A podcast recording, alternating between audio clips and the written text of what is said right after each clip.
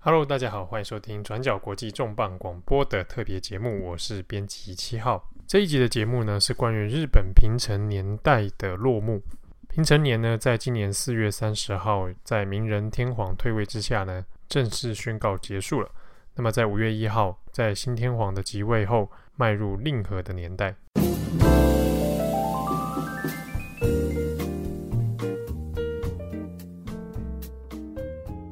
那么，借由这个机会呢，转角国际透过四位专栏作者一同来回顾这三十年的平成记忆。这四位作者呢，分别是阿坡、Tim、陈维辰，还有蔡义竹。那他们四位呢，都跟日本有一些渊源。在这一集的节目里面呢，他们四位分别都会谈到自己在日本旅居过的经历，还有在过去这平成三十年当中呢，最有印象的人事物。透过这些个人经验的考察呢，也可以来侧面窥看日本社会在这三十年中的一些变化。那么，另外要跟各位重磅广播的听友说明的是，在这一集的录音当中呢，因为有三位作者他们的录音是从海外隔空在录制给我们的，所以可能会有些许的杂音，这一点要请大家见谅。那么，首先的第一位作者是阿波。那阿波在这一次帮我们转角国际的专栏里面，也有谈到了关于平成的记忆跟冲绳人的看法。有兴趣的读者呢，也可以先在我们的转角国际网站上面找到这篇文章。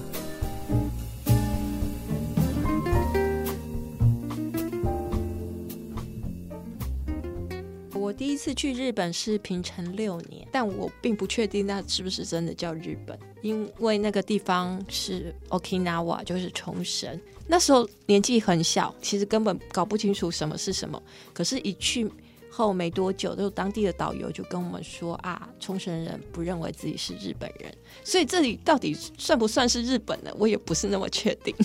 这件事情后来就是影响我还蛮深的。我开始去第一次去认知到，原来有一个国家的人可以自己不认为是那个国家的人。第一次去踏上日本本土是。平成十四年，就二零零二年，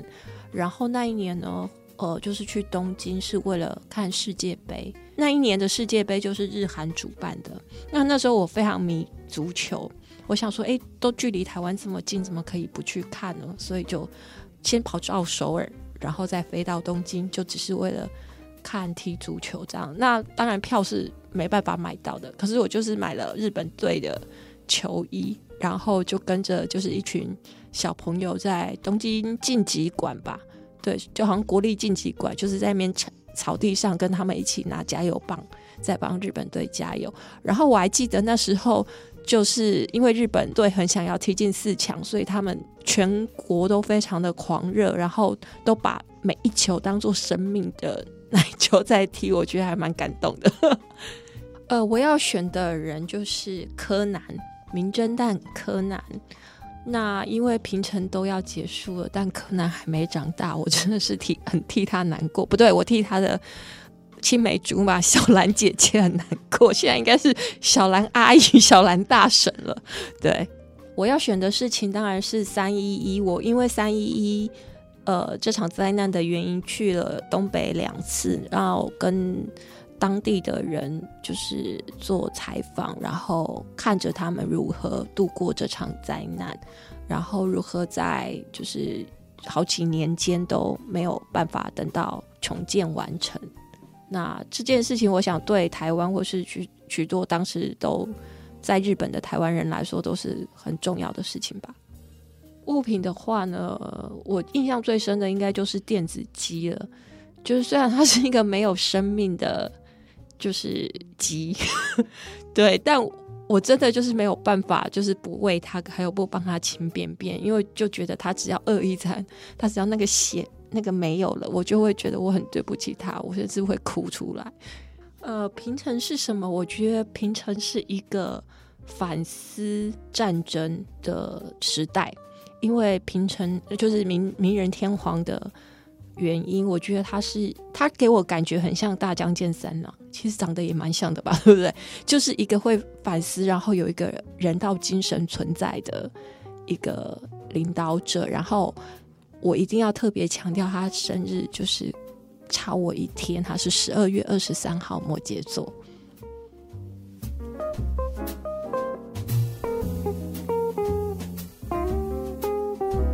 那我们接下来要介绍的作者是 Tim，听呢，其实常年在四国香川这边工作。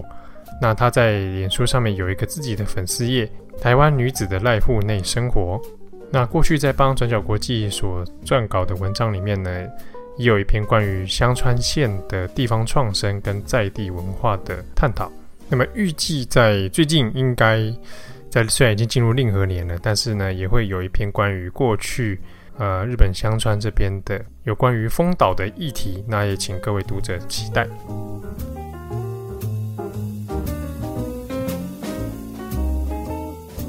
我第一次到日本是在平成十六年，也就是二零零四年。那个时候知道东京，嗯，其实回想起来并没有特别愉快的经验，因为当时对于日本的了解大部分都是从电视节目或是日剧看来的，所以去的地方其实都还蛮观光，像是浅草、台场、新宿还有迪士尼。其实跟人或是文化的接触并没有太多。嗯，在那段旅行的最后一天，也因为在新宿的人潮里面感到一种异常的恐惧感，好像是要被人潮吞噬卷走那样的感觉。那也应该是因为那个时候还人生地不熟，而且语言也不通吧。可是受到这个的影响，呃，之后有一段时间其实都没有特别想要再去日本旅行的念头。直到平成十八年，二零零六年底，第一次到京都。那时候是几乎瞬间，隔天就喜欢上这个新旧并存，而且融合的非常好。然后在很多细节的部分，都会感觉到它有非常富有美感的城市。再加上十一月京都的空气是很干燥、冷冽、很舒服的。然后那个时候的观光客也还没有那么多，其实距离感还蛮适切的，所以感觉很自在。在二零一六年正式移住到高松之前，我在日本旅行的最长时间是三个月，就是刚好把护照的观光期限使用到满的一个极致。那那一趟的主要目的其实是要到日本各地的有机农场生活。有别于之前大多数在日本旅行的经验都是到城市，然后那一次像是住到长野、寒潭野的深山，是一个走再久也都没有便利商店。而且早上起床也都没有热水可以刷牙洗脸的地方，可是下了雨，你就会看到很大很大、很不可思议的彩虹。然后天气晴朗的晚上，就是走出去是满天星光。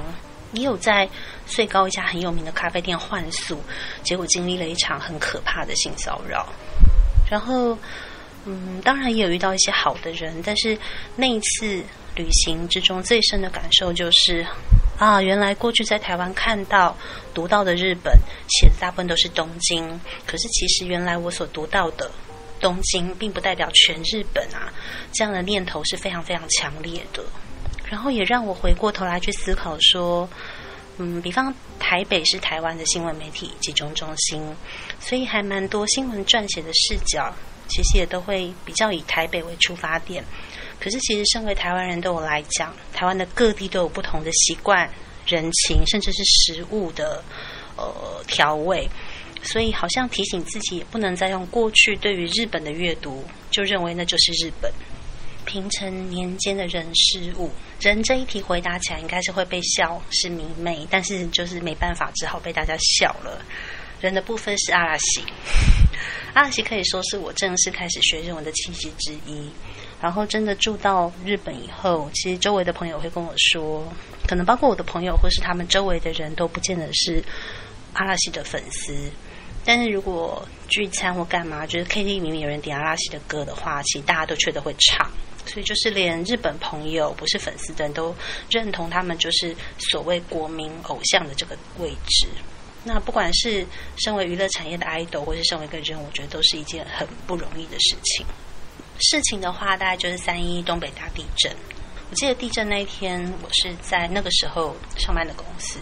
然后先是听到周围的同事们，他们有人读到网上的快讯的交谈，然后之后我们开了电视，看到新闻画面，那个海啸、海水卷走民宅、车子的画面的冲击感，是到现在都还非常印象深刻的。然后之后，当然台湾也捐款，然后也我也持续在关注这个新闻，但是常常也会想，同样是身处在地震带的国家的台湾，在相较于那个时候日本的处理态度，各种处理态度，也会让我反思，那台湾对于灾害的处理，甚至是预防或者是追踪的态度跟方法又是什么呢？不的部分应该是。对我来讲，应该是 Sony 的记忆卡还有 MD。我记得 Sony 曾经独占鳌头到，就是他们相机的记忆卡格式都要与众不同，所以这也是让我当时觉得，如果买的 Sony 的相机很麻烦的地方。那 MD 则是，呃，我曾经很想很想买，因为我觉得可以丢掉那个很大的、很重的 CD player。可是其实到后来，这两个特殊格式的商品就在竞争或者是时代的演进中慢慢没落了。平成对我来讲是进步跟变化很快的一个年代，看起来很广阔。包容，相较于过去，可是其实还是有狭隘的部分。比方说，最近日本因为面临人力不足，然后要开放外国人才的种种讨论，或者是像昭和时代的人，他们对于平成世代的人，经常就带一种观点，就类似像台湾的一些长辈会说，年轻人是草莓族。其实我还蛮期待，就是进入令和之后，呃，面对明年。东京奥运这个必须要接纳大量外国人的环境，还有假以时日，昭和跟平成世代都会面对到令和时代出生的孩子、年轻人，他们是不是会有其他的指点？这一点是我还蛮想看下去的。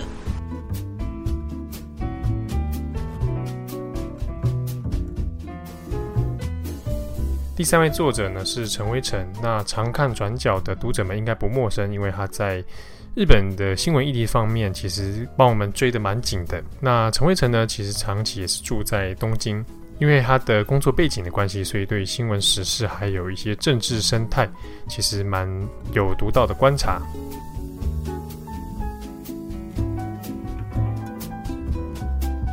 第一次来到日本是在平成十一年，就是一九九九年的十一月，那个时候是我第一次出国，当时。嗯，台湾的男性必须要到退伍之后才能够出国。当时台湾刚发生九二一大地震，呃，然后加上云林县长补选，所以被派到云林辅选。工作告一段落之后，便决定要前往日本观光。第一次来到日本，自己规划的旅行大概就是大阪跟京都。让我印象最深刻的就是能够亲眼见到京都满山遍野的枫红。那种震撼其实跟照片不大一样，也到现在就是还是没有办法忘记。在还没有搬到日本之前，曾经到访日本大概有三十次左右，其中有三次旅行大概时间长达一个月。第一次是二零零二年，就是平成四年的夏天，那个时候有深深的感觉到，其实日本的经济是还蛮萧条的。不过隔年冬天再度到访日本，也是日本列岛之旅。那个时候已经有感受到景气回温。那第三次长达一个月时间的旅行是在二零一二年的春天。那这一年刚好是东日本大地震的隔年，也刚好就是台湾的总统大选之后。那自己的工作，浮选工作告一段落，就选择走访灾区看一看，这样。那这次的感受最为不同，就是过去来日本旅行，当然日本人对台湾是很友善，但这次只要对方知道自己是来自台湾，就会受到许多关照。还有很多人一直说感谢。那到了二零一五年的夏天，因为家庭的因素，所以移居来日本。到现在大概累积有三年半的时间，能够体验到的大概就是一般日本圣斗小民的生活，那种感受跟来日本观光是完全不同。那也更能够了解、体认到日本人的真实面。呃，我对小泉纯一郎的印象非常深刻，也许是跟自己曾经从事过二十年的政治工作。呃，小泉的政治操作，在我的看法当中，大概是平成时代最为高明的，尤其是他当年带领所谓的刺客哦，他展现他的刺客战术，让反对他的那些老派阀，呃，全都顺势的被赶离自民党，也因此让小泉可得以带起一批新生代，包括安倍晋三、小池百合子等，呃，这些优秀的政治家，至今仍然持续的在日本政坛活跃。最让我印象深刻的事件，就是发生在二零零五年 JR 西日本福知山线事故。那一年，我刚好受聘要前往庆应大学担任访问研究员，呃，而且本身又是铁道迷，所以对于心目中的铁道王国居然会发生如此惨重的一个交通事故，感到其实非常不可思议。平成时代最让我印象深刻的东西，应该就是 MD，就是 Mini Disc。这个产物其实它非常有趣，它其实是在平成时代才被发明，在一九九一年的时候，那它是一个划时代的音乐产品，而且它能够保有优异的音质，而且又可以录音，所以在日本或者是台湾的音乐界，曾有一度几乎要全面取代录音带跟 CD 哦，那个电台啊，或者是很多录音师，他们其实都是用 MD 在录音，可是因为 MP3 与网络的兴起。加上保存设备的突飞猛进，而让这一项我其实个人非常喜爱的 MD，也在平成时代就逐渐没落，然后已经消失了。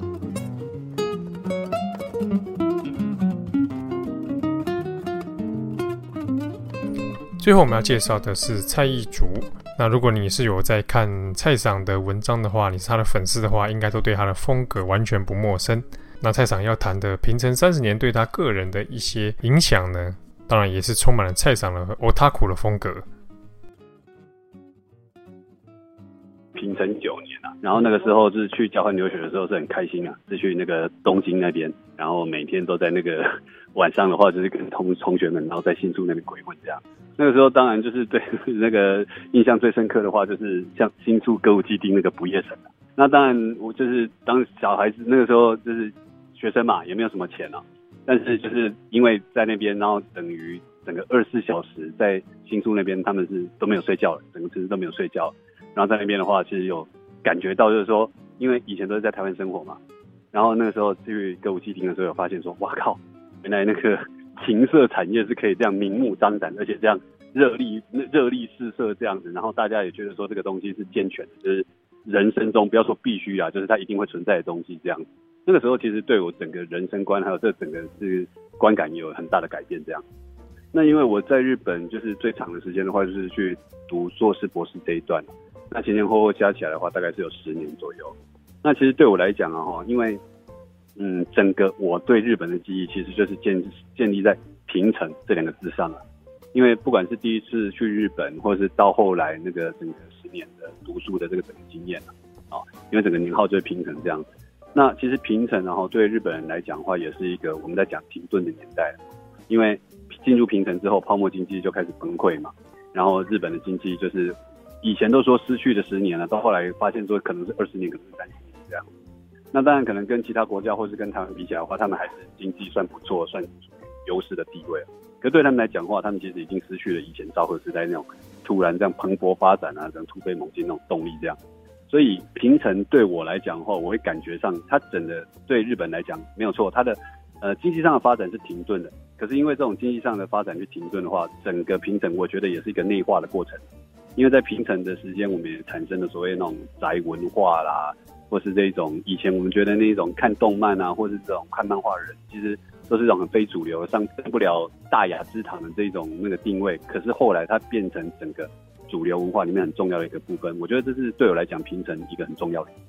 人哦。对我来讲的话，我觉得因为我是动漫肥宅啦，那如果对我来讲，我选一个平成的人物的话，我会觉得，当然啦，如果嗯一般的人可能会选一击落啊，因为一击落是真的是平成那个平成的那个代表性的人物。可是如果对我来讲的话，我可能会选另外一个叫井上雄彦。那因为井上雄彦这个人的话，他我们大家知道他画了一个灌篮高手嘛。然后还有一个就是后来就是呃，在台湾可能叫浪人剑客，还是画宫本武藏的这故事。对我来讲的话，他可能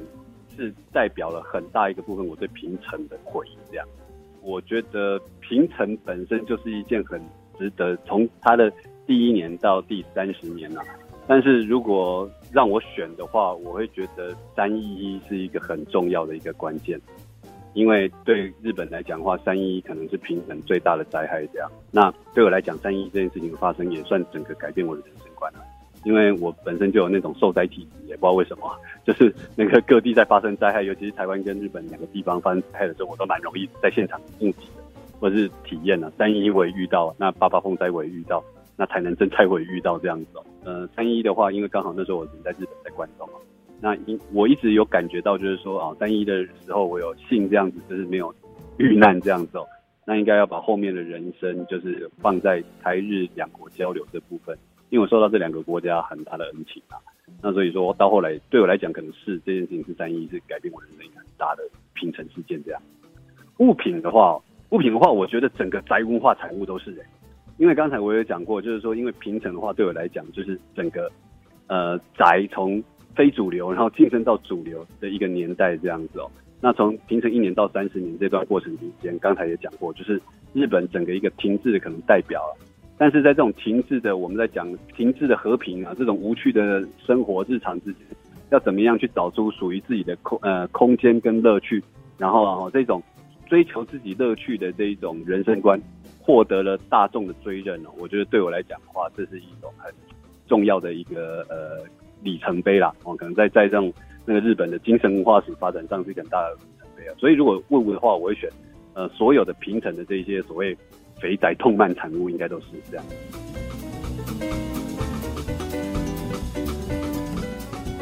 以上是我们四位作者对于平城的一些小小的回忆，那希望各位听友读者喜欢。如果想看更多关于平城还有日本历史文化方面的文章呢，也可以上转角国际的网站。我们现在已经开了一个告别平城的专题页面。感谢大家的收听，我是编辑七号，拜拜。